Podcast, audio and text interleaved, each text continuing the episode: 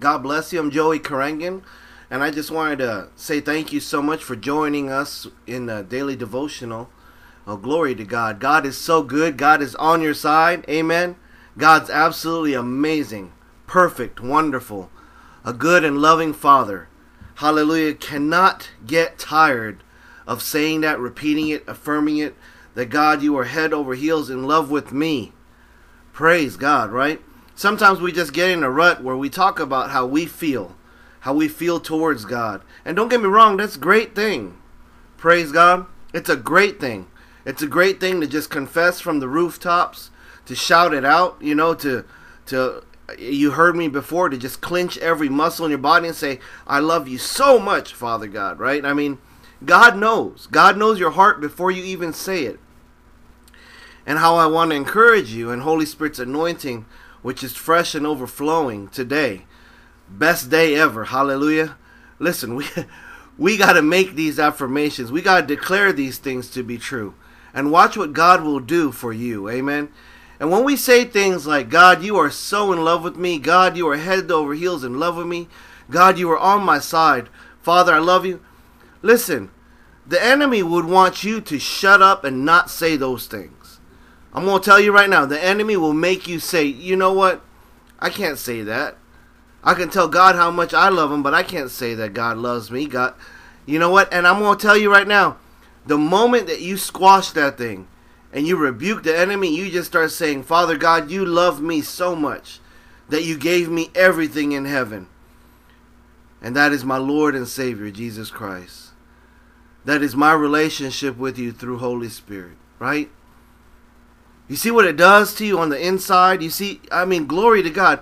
And and listen, we're just we're just starting now. We're just starting our devotion. We're just thanking God that beyond what we can comprehend, beyond our outfit of a skin and three dimensions and this world, beyond that, because God is far greater, beyond what we can think or even dream of. We can't even comprehend what eternity is going to be like. But glory to God, brothers and sisters, worshipers in spirit and truth, listen, I encourage you to you, you just speak out and just say, Father, thank you that you love me, that I am your beloved child, that you are for me, and that nothing can be against me.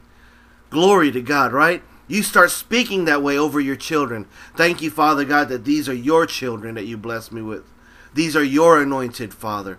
That your anointing, Father God, overflows from me in my worship life. Your presence, Father, is just overflowing. Your light just beaming, shining through me. And it's onto my family, onto your house and your children. And Father, it cannot be stopped. Your plan for their life, for me, Father, cannot be stopped. Glory to God. Hallelujah. thank you, Lord Jesus. Well, let's pray. Father God, we thank you so much. Already, Holy Spirit, you are just flowing mightily. And we thank you, Father, that we're always in the overflow. And Father, I ask for a blessing upon all those, Father, who have ears to hear. That, Father, by the blood of Jesus Christ, our Lord and our Savior, we thank you, Father, for our salvation. We thank you, Father God, that you love us, that you hear us. We thank you, Father, that you know us by name, that we are sealed through Holy Spirit, that we are eternally yours, Lord Jesus Christ. Thank you. And Father, I ask you to bind up every demonic principality, every distraction. I ask you to bind that up, Father God. And I thank you, Holy Spirit, that you loose your anointing, that you loose your blessing, your power. Thank you, Holy Spirit, that you loose every fruit. And we thank you so much, Father God, that that godly seed, that godly fruit, that, Father, your roots destroys what the enemy has tried to plot against us, destroys the seeds of worry and anxiety and depression. And I just thank you so much, Father God, that we are victorious in you, that you love us, Father God.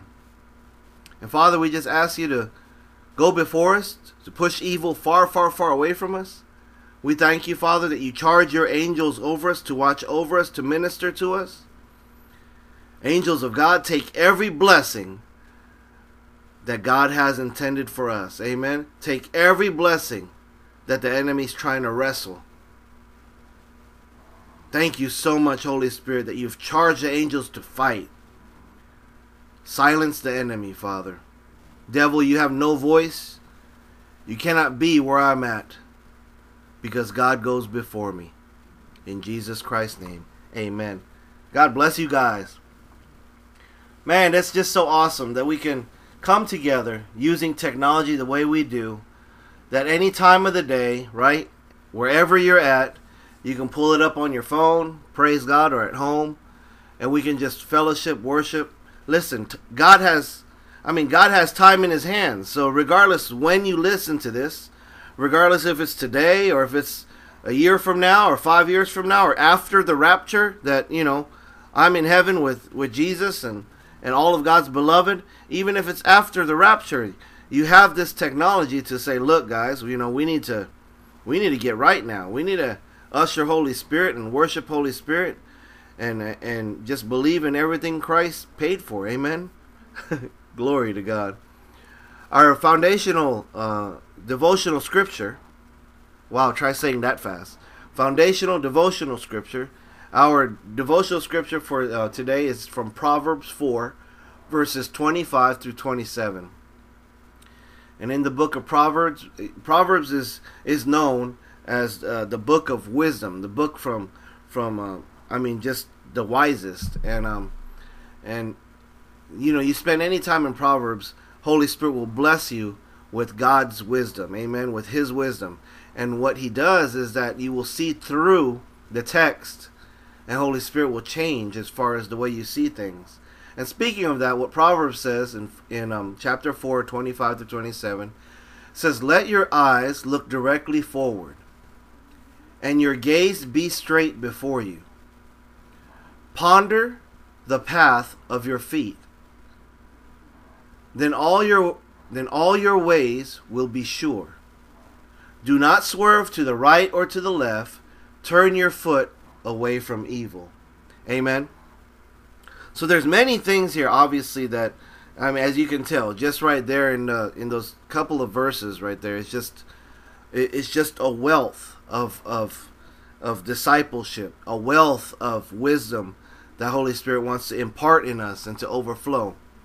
And and, and let's go let's go over that just uh just quickly here. When we when we speak of look, let your eyes look directly forward and you don't gaze, right? You don't gaze to the left or right, just keep your eyes straight. The truth is is that when we focus on Jesus, amen, when we have our focus, our full inte- our full attention, right? That we are consumed in our thoughts of Jesus Christ our Lord, of what Holy Spirit is doing through us, amen, because it's a relationship, right?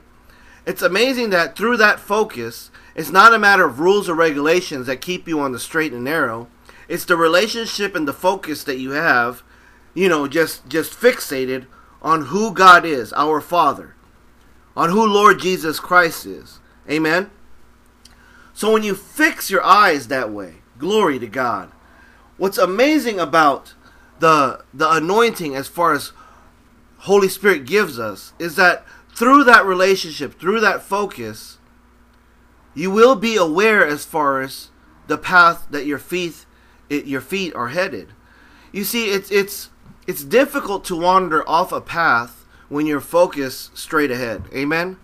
It is when your neck, you know, it's it, it's when you have that that rubber neck. When you start looking left or right, you know, you just start looking at everything that entices you, lust, envy, right, deception, emotions, and stuff. When you start looking to left or right, that's when your feet have trouble to keep up and to follow.